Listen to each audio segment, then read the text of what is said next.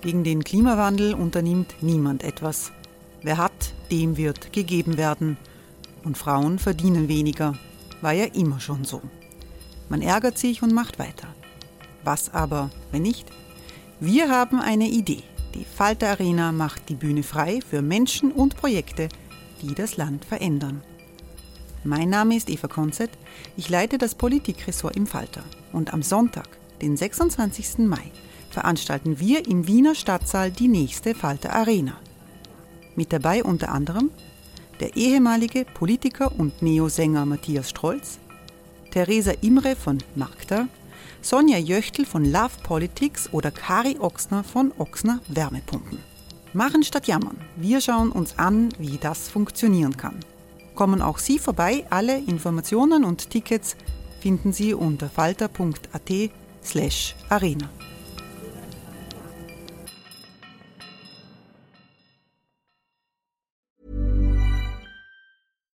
Hey Dave. Yeah, Randy. Since we founded Bombus, we've always said our socks, underwear, and t-shirts are super soft. Any new ideas? Maybe sublimely soft. Or disgustingly cozy. Wait, what? I got it. Bombus. Absurdly comfortable essentials for yourself And for those facing homelessness. because one purchased equals one donated. Wow, did we just write an ad?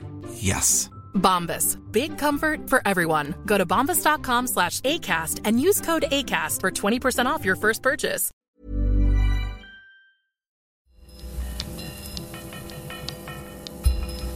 Falter Radio, der Podcast mit Raimund Löw.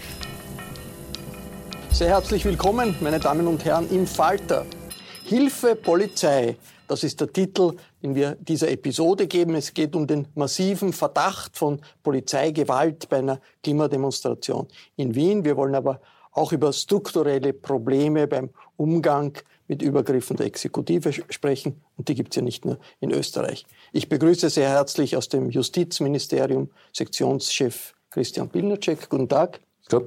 Herr Pilnacek, äh, das Justizministerium ist Oberbehörde, Vorgesetzter der Staatsanwaltschaft. Wie ist der letzte Stand in dieser Causa äh, der Klimademo und äh, Poliz des Polizeiverhaltens dort? Na, ich glaube, dass die Staatsanwaltschaft Wien, und ich weiß, dass die Staatsanwaltschaft Wien, die die Ermittlungen führt, das jetzt einmal sehr ernst nimmt und versucht, äh, äh, sämtliche Beweismittel auszuschöpfen, also sämtliches Videomaterial ähm, auszuwerten, auch äh, technisch zu überprüfen, ob das geschnitten worden ist, damit man hier allfällige Zweifel ausschließen kann.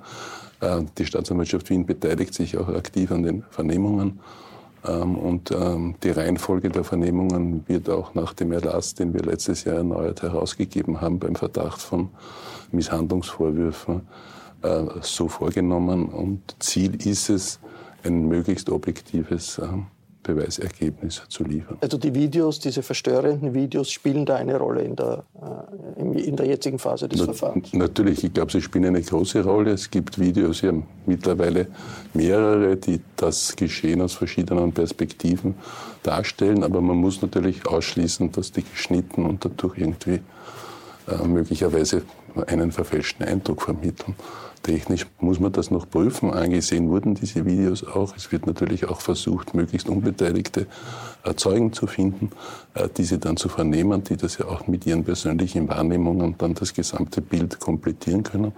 Und es sind auch die äh, beschuldigten Vernehmungen schon angesetzt, das ist jetzt noch nicht schon durchgeführt, aber jedenfalls werden diese beschuldigten Vernehmungen im Beisein Sowohl Polizisten der als auch Demonstranten als Beschuldigte? in dem Verfahren geht es äh, einmal darum zu klären, äh, äh, wie die Amtshandlung gelaufen ist. Ist diese Amtshandlung ähm, ähm, als, als, als strafbare Handlung zu werten und äh, die Vorwürfe, die gegen einzelne Demonstranten, Widerstand gegen die Staatsgewalt, die werden in gesonderten Verfahren. Ich freue mich, dass Matthias Berger gekommen ist. Hallo. Hallo. Matthias Berger ist Sprecher der Initiative Ende Geländewagen. Das ist eine äh, aktionistische Gruppe, die spektakuläre Aktionen durchführt in vielen Ländern Europas. Äh, da wird immer wieder der Verkehr blockiert. Jetzt Frage an Sie, gehen Sie dann davon aus, dass äh, das zu einer Konfrontation mit der Polizei kommt oder zu einem Konflikt mit der Polizei kommt? Ist das einkalkuliert bei der Art von Aktionen, die Sie durchführen? Davon müssen wir ausgehen, dass es zu diesen Konfrontationen kommen kann. Das ist nicht unser Ziel. Unser Ziel, wir richten uns nicht gegen die Polizistinnen, die auch dort im Einsatz sind, sondern gegen die Ordnung, die sie in diesem Fall dann eben auch verteidigen müssen. Es bettet sich ein, unsere Aktion in die Geschichte vom zivilen Ungehorsam auch, wo eben das Ziel ist, gegen eine Unrechtsordnung vorzugehen. In unserem Fall ist das eben die Art und Weise, wie gerade Klimapolitik betrieben wird und zu welchen Folgen das eben führt. Dass eben weiterhin an der dritten Piste und der Lobau-Autobahn ähm, geplant wird und die vorangetrieben werden, während gleichzeitig eben Menschen sehr stark stark vom Klimawandel betroffen sind. Mhm. Auf die konkreten Aktionen dann noch zurückkommend, wir versuchen eben auch ähm, alle Aktivistinnen, die sich an so einer Aktion beteiligen, möglichst gut darauf vorzubereiten. Ähm, wir haben einen Aktionskonsens, in dem auch klar festgehalten ist, dass keine Gewalt gegen Menschen oder andere Lebewesen ausgeht. Und wir ähm, wollen so sicherstellen, dass es auch zu keinen Eskalationen kommt. Und diese äh, Szenen, die es in Wien gegeben hat, wie ist das im Vergleich zu Szenen an anderen Orten, an denen Sie Aktionen gemacht haben, in Deutschland, glaube ich auch in Frankreich, in Italien? Ende Geländewagen hatte letztes Jahr im September auch schon mal eine Aktion in München gemacht gehabt, wo es auch um das Thema Stadtverkehr ging. Ähm, dort kam es zu keinen größeren Ausschreitungen. Dort wurde dann verhandelt, nach, bis die Blockade irgendwann aufgelöst wurde.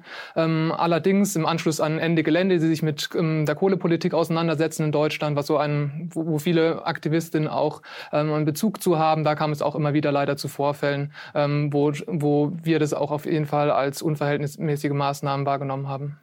Ich begrüße die Rechtsanwältin Nadia Lorenz. Guten Tag. Guten Tag. Frau Lorenz, Sie waren immer wieder mit Fällen äh, konfrontiert, wo es um Polizeiübergriffe gegangen ist. Wie ist das anders, was Sie in den letzten Tagen gesehen oder gehört haben äh, bei dieser Auseinandersetzung um die Klimademonstranten? Äh, jeder einzelne Fall ist, ist in eine Situation eingebettet. Da gibt es jede Menge unterschiedliche.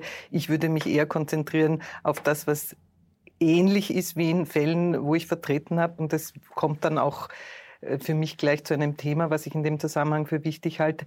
In all diesen Fällen, und das ist ja inzwischen üblich, gibt es äh, Videomaterial. Das heißt, es ist für die äh, handelnden Polizeibeamten und Polizeibeamtinnen ein bisschen schwerer, als das in früheren Zeiten war, sich die, die Wirklichkeit oder das, was sich dort abgespielt hat, ein bisschen mehr zurechtzulegen, als das heute der Fall ist. Also das, ich finde, das höre ich auch gerne, dass das Videomaterial gecheckt wird auf Echtheit und nicht Manipuliertheit.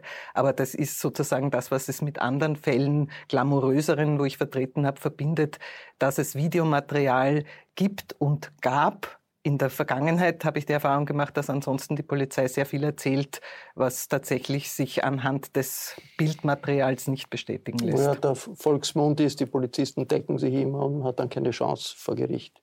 Ja, das ist der Volksmund und der hat auch eine Wahrheit in sich, wie ja fast immer der Volksmund, aber auch oft nicht. Das Problem ist da eher, also ich würde jetzt keinem einzelnen Polizisten so ganz bewusste Lüge unterstellen, obwohl auch das vorkommen mag, wie auch im Rest der Bevölkerung.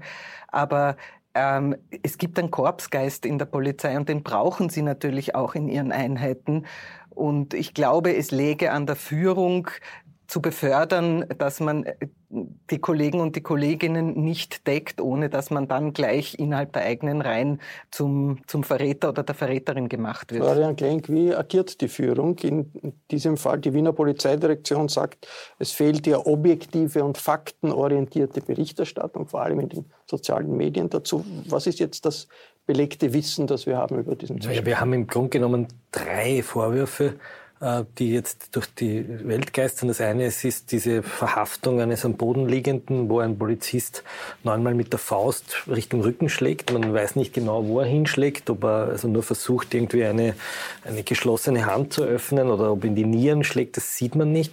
Ähm, man hat das Video eines ähm, Verhafteten, der mit dem Kopf unter ein Polizeiauto äh, gedreht wird. Also er liegt eigentlich 90-gradig entfernt. Er wird absichtlich unter das Auto hingeschoben.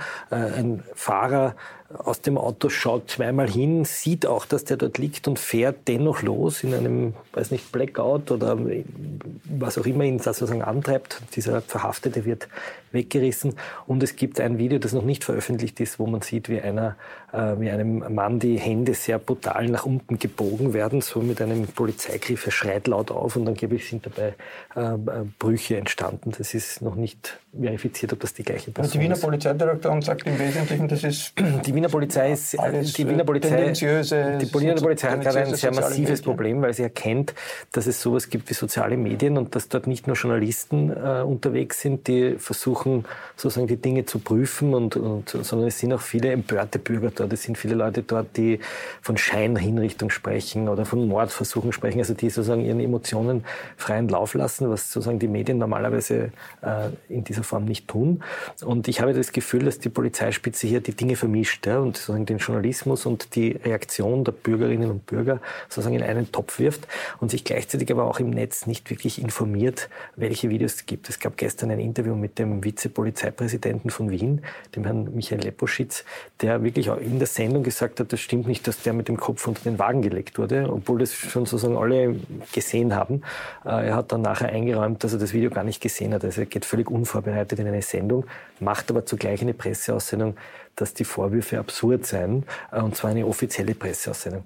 Und da sieht man eigentlich, dass die Polizei nicht kommunizieren kann. Sie, sie schickt zwar jeden Tag Dutzende Pressemeldungen über Erfolge aus, ist aber in der Krise noch immer nicht fähig, äh, eine Kommunikation zu machen, die zwei Messages sagt. Nämlich erstens, wir wollen das untersucht haben, unabhängig. Vielleicht muss man sich auch entschuldigen, oder? Und zweitens wollte ich gerade sagen, und wir, wir bekennen vielleicht auch einmal unabhängig von einer strafrechtlichen Verantwortung einmal ein, dass diese Szenen nicht gut ausschauen und dass wir sozusagen dafür Verantwortung übernehmen.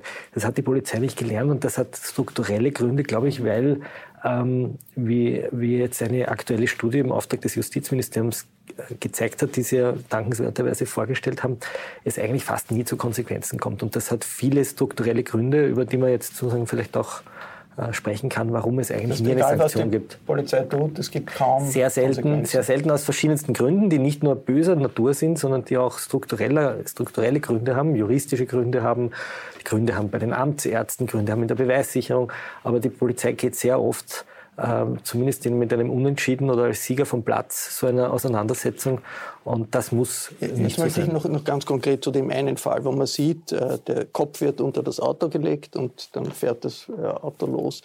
Also als Nicht-Jurist würde ich sagen, also das schaut nach weiß nicht, Mord, Totschlag, also auf jeden Fall nach einer bösartigen Gefährdung des Lebens eines anderen Menschen aus. Ist ja, das, die, Staats anders? die Staatsanwaltschaft hat äh, diesen Fall auch aufgegriffen, führt das Verfahren wegen Gefährdung der körperlichen Sicherheit ähm, unter Ausnutzung einer Amtsstellung.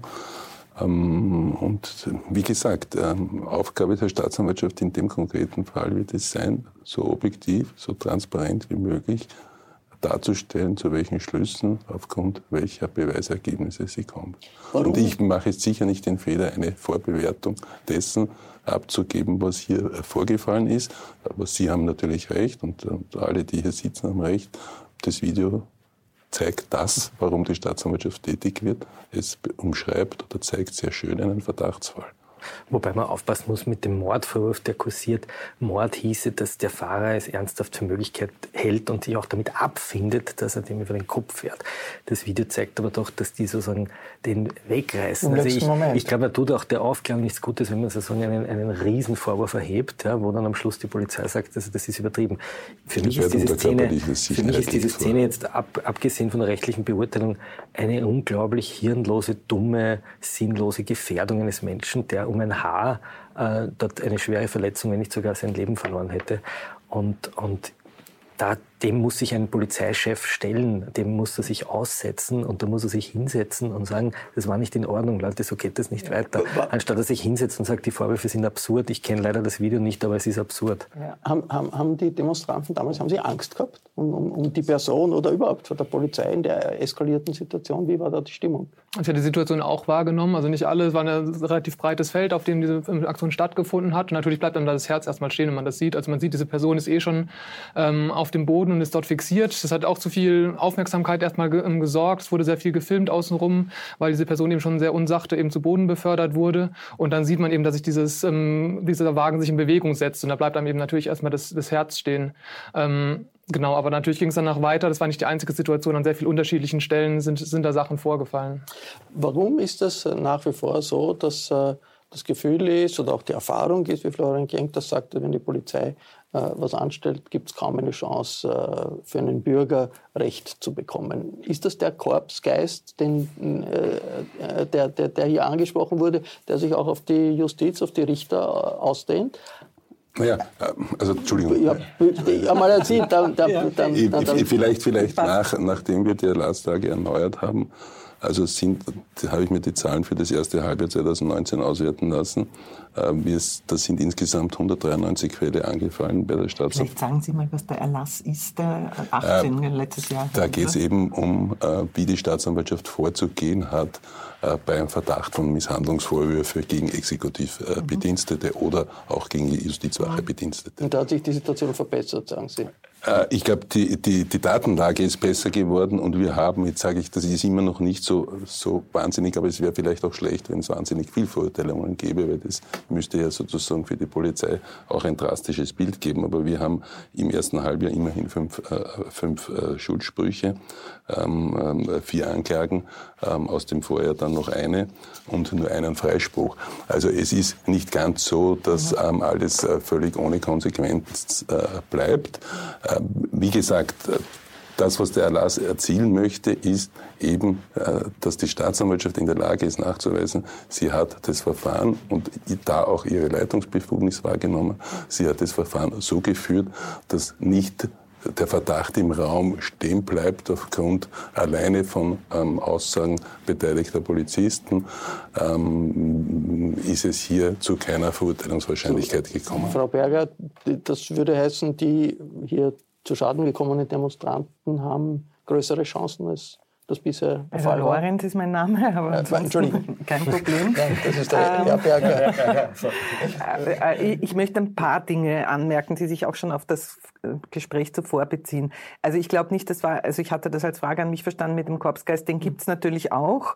Der spielt ja dann eher in den Gerichtsprozessen eine Rolle. Aber es gibt ja für mich im Vorfeld schon etwas, was, was was seit 20 Jahren, so lange mache ich das ungefähr schon selbstständig, sich nicht ändert. Und das ist die mangelnde Fehlerkultur, und zwar der, der höheren Ebenen. Und Du hast jetzt den Leposchitz gestern angesprochen, den Vizepräsidenten der Wiener Polizei. Das ist für mich eine Katastrophe, wie der vorgegangen ist. Und heute hat er angeblich, habe ich gehört, schon wieder irgendwas ein bisschen zurückgenommen. So habe ich das in all meinen größeren Fällen erlebt. Erst einmal wird gemauert und wird gesagt, na, das war alles nicht so und die Beamten haben korrekt gehandelt. Und wenn, da kommen wir dann zum zweiten Punkt der Staatsanwaltschaft, wenn irgendwas sein soll, wir werden ja eh kontrolliert von oben bis unten, von hinten nach vorne. Also alles bestens. Das war das Bild, was er vermitteln wollte. Und und ich glaube, das ist auch deswegen sehr ärgerlich, weil das kann man ja schon auch mal sagen und auch als Anwältin, die Opfer von Polizeiübergriffen äh, vertritt, die arbeiten ja in aller Regel viele Tausende super, die Polizeibeamten und die Polizeibeamtinnen.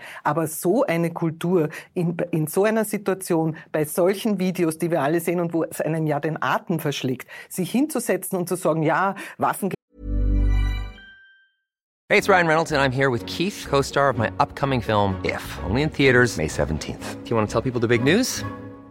All right, I'll do it. Sign up now and you'll get unlimited for $15 a month in six months of Paramount Plus Essential Plan on us. Mintmobile.com slash switch. Upfront payment of $45 equivalent to $15 per month. Unlimited over 40 gigabytes per month. Face lower speeds. Videos at 480p. Active Mint customers by 531.24 get six months of Paramount Plus Essential Plan. Auto renews after six months. Offer ends May 31st, 2024. Separate Paramount Plus registration required. Terms and conditions apply if rated PG.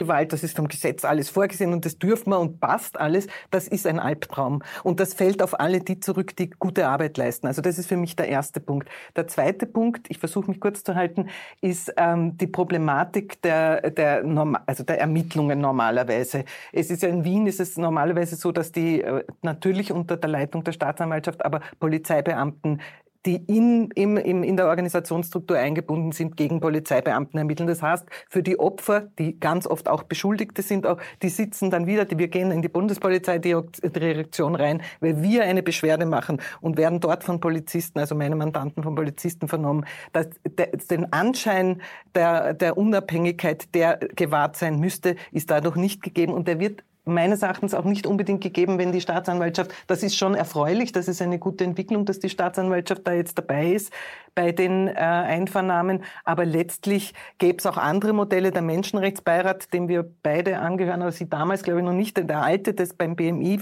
der hat bereits zweimal, 2007, 2011, glaube ich, in Empfehlungen ausgesprochen, dass es sehr sinnvoll wäre, dass es eine von dem normalen Polizeiapparat unabhängige polizeiliche Einheit ist, die Vorwürfe gegen die Polizei also als ermittelt. Kontrollinstanz ich habe ein, also ein Beispiel, wo ich das extrem positiv erlebt habe, dass es wenigstens bundeslandmäßig sich verändert hat. Das war der erschossene Junge in, in Krems im Supermarkt. Da hat dann die Tatortarbeit und die, und die dortige äh, Ermittlung die Landespolizei Oberösterreich übernommen. Das war, das ist so etwas, wo ich mir denke, wenigstens weg von den Niederösterreichern, die an sich zuständig gewesen wären, damit dieser notwendigen und von internationalen Standards und Gerichten äh, also geforderte Anschein der Unabhängigkeit auch wirklich gewahrt ich, ich ist. Ich möchte jetzt noch eine Frage stellen, Florian Kling, zum Organisationscharakter der Polizei. Hat sich der verändert unter einem Innenminister Kickel, der in äh, rechtsradikalen Zeitungen inseriert hat, versucht hat zu rekrutieren.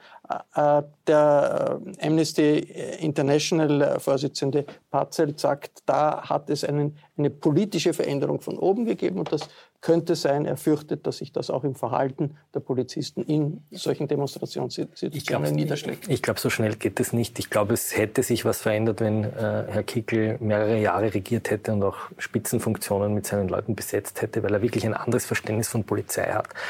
Wir haben eine Polizei, die sich in den letzten 20 Jahren, glaube ich, sehr professionalisiert hat. Wie ich hier begonnen habe als Polizeireporter, gab es tatsächlich noch die Berichte des Europarats von den Wasserkübeln im Sicherheitsbüro, wo bei den Verhören die Leute eingedunkt wurden und man hat ihnen einen Plastiksackerl aufgesetzt und hat mit ihnen Folter oder Scheinfolter oder wirkliche Folter gemacht. Ähm, ich habe äh, mein Interview gehabt beim heutigen Chef des Bundeskriminalamts, beim Herrn Lang, der erzählt hat, wie er begonnen hat als Polizist, waren die Blutspritzer äh, auf den Aktenwänden, weil das war einfach damals üblich, dass man... Das war demokratische das war sozusagen demokratische Republik. Also die Polizei würde mal gut daran tun, diese Ära, die jetzt sozusagen eine Nachkriegsära bis, ich würde sagen, bis in die Ende der 90er Jahre raufgeht, nämlich bis zur Erfindung des DNA-Tests. Das war sozusagen die große, die große Wende, weil man da auf einmal Sachbeweise hatte. Man musste dem Beschuldigten nicht sozusagen das Geständnis rausprügeln, sondern man hat ihm eigentlich nur mehr das Härchen ausreißen müssen, um sozusagen den DNA-Test zu machen. Und das hat die Polizeiarbeit professionalisiert und auch revolutioniert, weil es sachlicher wurde, weil es wirklich ein Beweis war.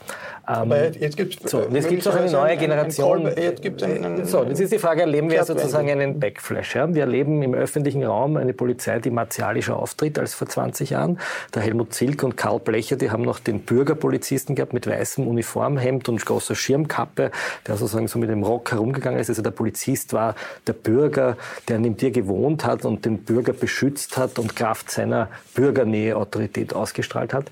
Was wir da erleben, sind so Kampfeinheiten, die eigentlich ausschauen, wie wenn sie irgendwo im, ich weiß nicht, im Kosovo äh, auf Patrouille gehen. Ja, das waren harmlose Demonstranten so. oder irgendwelche So, und potenziellen jetzt- Terroristen. Und jetzt kommen natürlich auch die sogenannten Bereitschaftseinheiten. Das ist die Truppe, die hier tätig wurde an der Kreuzung.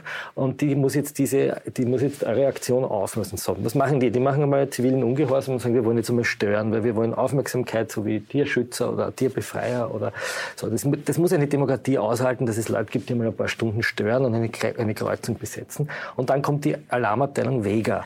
Die ist dafür da, Terroristen äh, dingfest zu machen. Die ist dafür da, den Typen mit der Schrotflinte, der im Haus steht, äh, auf den Boden zu legen, damit er nicht schießt. Die haben eine völlig andere, ein anderes Mindset, weil sie sich selber auch in Gefahr bringen und in Sekundenschnelle jemanden dingfest machen müssen. So.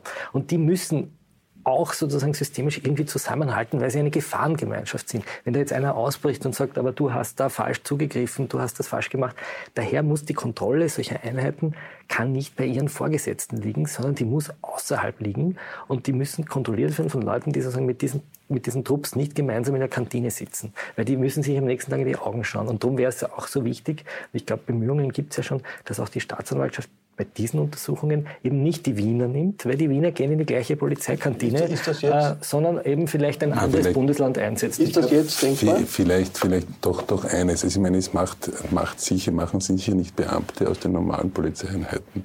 Weil in Wien gibt es für Ermittlungen wegen Misshandlungsvorwürfen das Büro äh, für besondere ähm, Ermittlungen. Äh, Die sind aber da ist, Teil ist der zumindest eine, Hierarchie, ist der Teil der. Hierarchie, aber eine strukturelle äh, Grenze. Und in einem gleichgelagerten Fall 2017 hat der Gerichtshof für Menschenrechte Deutschland betreffend äh, äh, hier äh, diese Differenzierung gezogen, dass die eben nicht sozusagen derselben Einheit angehören, äh, in keinem unmittelbaren Weisungsverhältnis zu den betroffenen Beamten oder äh, sonst äh, stehen und eben unter der Leitung der Staatsanwaltschaft das Ermittlungsverfahren führen. Ich glaube, die Staatsanwaltschaft Wien prüft jetzt das, was der Herr Dr. Genk angeregt ähm, hat. wir werden sehen, was diese Prüfung ergibt, ob da ein, eine volle Unbefangenheit gewährleistet ist und ähm, wir werden sehen, äh, welches Ergebnis diese Prüfung. Was könnte da herauskommen? Nur für uns nicht. Ja, es gibt mehrere Möglichkeiten. Es gibt mehrere Möglichkeiten. Man kann das Bundesamt für Korruptionsbekämpfung äh, und Korruptionsprävention beauftragen. Man könnte aber auch eine gerichtliche Beweisaufnahme beauftragen. Dann wird das Verfahren unter der Leitung von der Polizei des, weggenommen sozusagen. Unter der Leitung des, des Gerichts äh, im Ermittlungsverfahren geführt und man könnte auch auch eben, wie jetzt erwähnt, auch eine Polizeieinheit eines anderen Bundeslandes. Äh, äh, Herr Berger, ich wollte wollt Sie noch fragen, sozusagen die Erfahrungen mit der Polizei. Gibt es auch Erfahrungen, wo Sie sagen, ja, die sind gut? Also da hat man wirklich das Gefühl, die äh, Polizisten sind nicht jetzt die, die uns gefährden oder die uns was Böses wollen, sondern die haben auch Verständnis dafür, dass wir ein demokratisches Recht, auch wenn es nicht angemeldet ist, bei einer Demo wahrnehmen? Es sind natürlich immer sehr unterschiedliche Menschen, einfach die dort im Einsatz auch sind. Ne? Es gibt da die Fälle, die mir jetzt auf den Videos vor allem sichtbar sind, äh, wo man sich fragt, wie jemand so in einem Dienst landen kann und warum die Person noch da ist. Aber man trifft natürlich auch auf Menschen, kommt teilweise auch ins Gespräch, wo man sich wirklich vielleicht auch inhaltlich austauscht oder zumindest auch, ähm, ähm, auch Interesse da ist. Oder vielleicht es kann ja auch sein, dass Polizistenklima bewegt sind. Ne? Genau, das sowieso, genau. Und es gibt natürlich auch viele ähm, ähm, Polizistinnen, die sonst ganz andere Tätigkeiten nachgehen, die dann in so einem Einsatz dann auch landen und ähm, jetzt eben nicht, wie jetzt gesagt wurde, eben sonst mit ganz anderen Fällen zu tun haben. Aber natürlich bleiben solche Fälle, wie jetzt auch im Video zu sehen sind, dann erstmal hängen. Und es sind nicht nur diese ähm, massiven Gewaltfälle, die jetzt so sichtbar sind, sondern es sind auch viele so kleine Psychoterror, sage ich jetzt mal, Sachen, die einem so widerfahren in so einer Aktion. Angefangen von Beschimpfungen, dass Leute sich ganz nackt ausziehen müssen, ähm, dass man zu zwölf in so einem Gefangenentransporter drin ist und die Klimaanlage abgeschaltet wird, obwohl der, der Motor läuft. Das sind so viele kleine Psychospiele, die halt auch da stattfinden, die natürlich dann auch so ähm, das Bild ähm, prägen ähm, von dieser Interaktion mit der Polizei. Ich meine, wobei, Entschuldigung, wobei ich sagen muss, dieses gegenseitige, das habe ich nie verstanden bei Demos, dass auch sozusagen Demonstranten ja bei vielen Demos, die in Wien sieht, auf beginnen die Polizei sozusagen zu reizen. Ne? Da soll man sich ja nichts vormachen. Ne? Die stellen mich mit einer Trommel neben den hin, schreien den an, äh, segieren den. Ne? Noch Blumen äh, hin und wieder. Also, ich glaube, das ist ein gegenseitiges Reizen und eine gute Polizei lernt das. Die muss einfach lernen, okay, da stehen jetzt diese Spaßclowns und die, die, die, die drücken mich jetzt muss, stundenlang an. Man muss das auch sagen, es wird also was in den letzten 20 Jahren war, nicht nur die Professionalität der Ermittlungsarbeit, die Polizei hat auch im Menschenrechtssektor ja, ja. viel dazu ja. gelernt. Sicher ausgehend von der der Tätigkeit des damaligen Menschenrechtsbeirats, jetzt der Präventionsmechanismus unter der äh, Leitung der Volksanwaltschaft, da sind schon auch gute Dinge passiert. Und grundsätzlich ist die Deeskalation eines der wesentlichen Schulungselemente, die, hatten, die ja. hier offenbar nicht richtig ähm, wahrgenommen Mir worden hat ein ist. Polizist erzählt, der da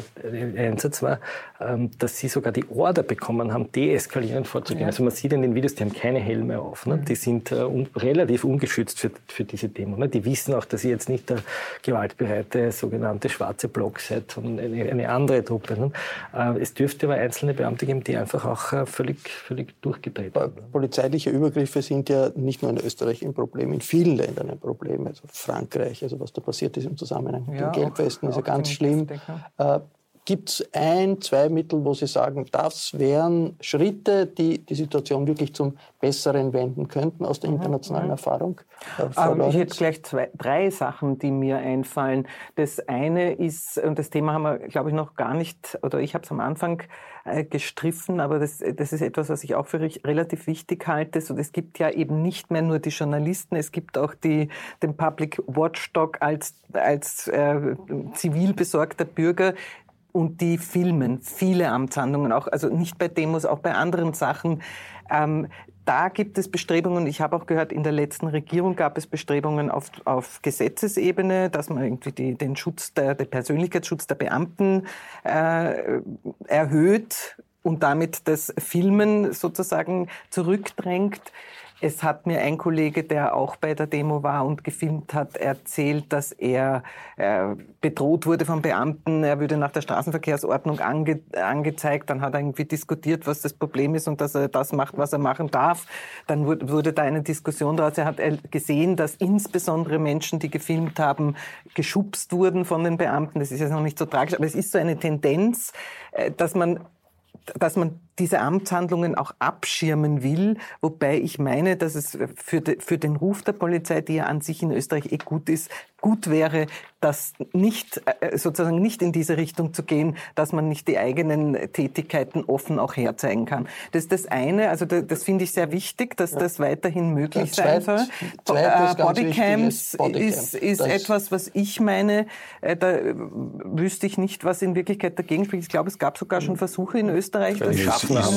Es ist sogar, es ist sogar im Sicherheitspolizeigesetz vorgesehen, dass es möglich ist. Also das fände ich sehr Frage gut. Der, der Finanzen heißt das immer wieder. Wahrscheinlich. Ein, ein dritter Punkt, der mir sehr wichtig ist, das hat, da bin ich in einem Verfahren, Maßnahmenbeschwerde bei einer Frau, der schwer der Fuß gebrochen wurde oder in sie sich gebrochen hat, das haben wir bis heute nicht klarstellen können. Äh, da, da, da waren die, die Polizisten alle mit, also so vermummt mit ihren Helmen etc., dass sie nur eine Nummer am Rücken hatten, aber zwar die Nummer der Einheit, die hat sie sich zwar gemerkt von dem Beamten, von dem sie gesagt hat, hat nichts gebracht, weil alle die gleiche Nummer drauf haben. Also eine Kennzeichnung der Beamten ist auch etwas, wogegen sich die, meines Wissens auch noch immer die Polizei extrem wehrt, wobei ich überhaupt nicht verstehen kann, warum. Das kann ja ein Thema durchaus sein, auch der, des nächsten Innenministers, sich damit äh, ja. zu beschäftigen. Ich habe jetzt noch eine Frage an den Sektionschef Bilnacek, weil einen hohen äh, Beamten des Justiz Ministeriums hier zu haben, da muss ich äh, mir die Chance nicht nehmen lassen zu sagen, wie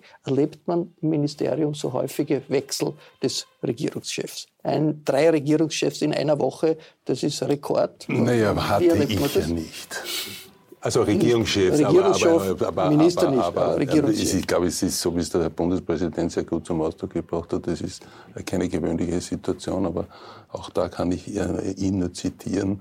Aber die Verfassung zeigt insbesondere in solchen Bestimmungen, die noch nie zur Anwendung gelangt sind, seine Eleganz und hat, ein, hat das bewiesen, was eine gute Verfassung die haben Beamten, soll, der Politik eine, eine Leitlinie zu die geben. Die Beamten retten ja jetzt irgendwie die Stabilität der Republik. Gibt es da ein gewisses Comeback des Prestiges der Beamten in der Gesellschaft? Ja, man, man kann es vielleicht hoffen, aber, aber, aber ich habe heute die Karikatur vom ähm, Kollegen Bammersberger im Kurier gesehen und die so, äh, wo, wo äh, die Großmutter den kleinen Markus oder so fragt, was willst du werden? Und er sagt Experte.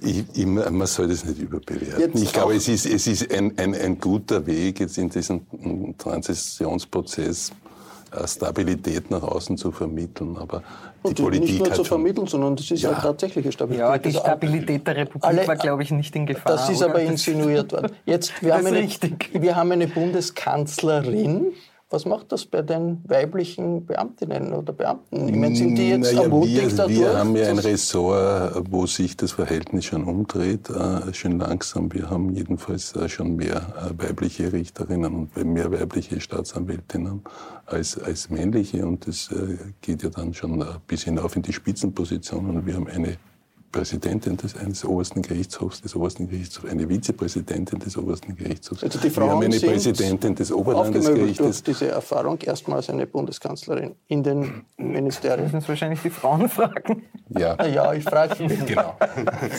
ich finde sie jedenfalls super. Ich würde mir wünschen, äh, dass diese Frau nicht nach ihren Handtaschen und Kleidungsstücken beurteilt mhm. wird. Das war der Falter-Talk zur Frage, was passiert beim Verdacht von Polizeiübergriffen in Österreich. Und wir haben auch ein bisschen über die Situation an der Staatsspitze in Österreich gesprochen. Ich verabschiede mich von Christian Bidnacek, von Nadja Lorenz, von äh, Mathis Berger und Florian Klenk. Vielen Dank. Im Falter gibt es jede Woche starke Meinungsartikel auch bei heiklen Fragen, wie zum Beispiel bei Vorwürfen gegen die Polizei. Aber diese Meinungen sind faktenbasiert. Wenn Sie diese Art von Journalismus gut finden, dann empfehle ich ein Abonnement des Falter. Ein Abo kann man auch über das Internet bestellen. Das geht über die Adresse abo.falter.at. Der Falter Podcast ist übrigens gratis. Wenn Sie einen Blick in die bunte Welt der Podcasts riskieren wollen, dann tippe ich ebenfalls auf eine Internetseite. Die inter richtige Internetadresse lautet www.falter.at-radio. Ich verabschiede mich bis zur nächsten Folge. Sie hörten das Falterradio, den Podcast mit Raimund Löw.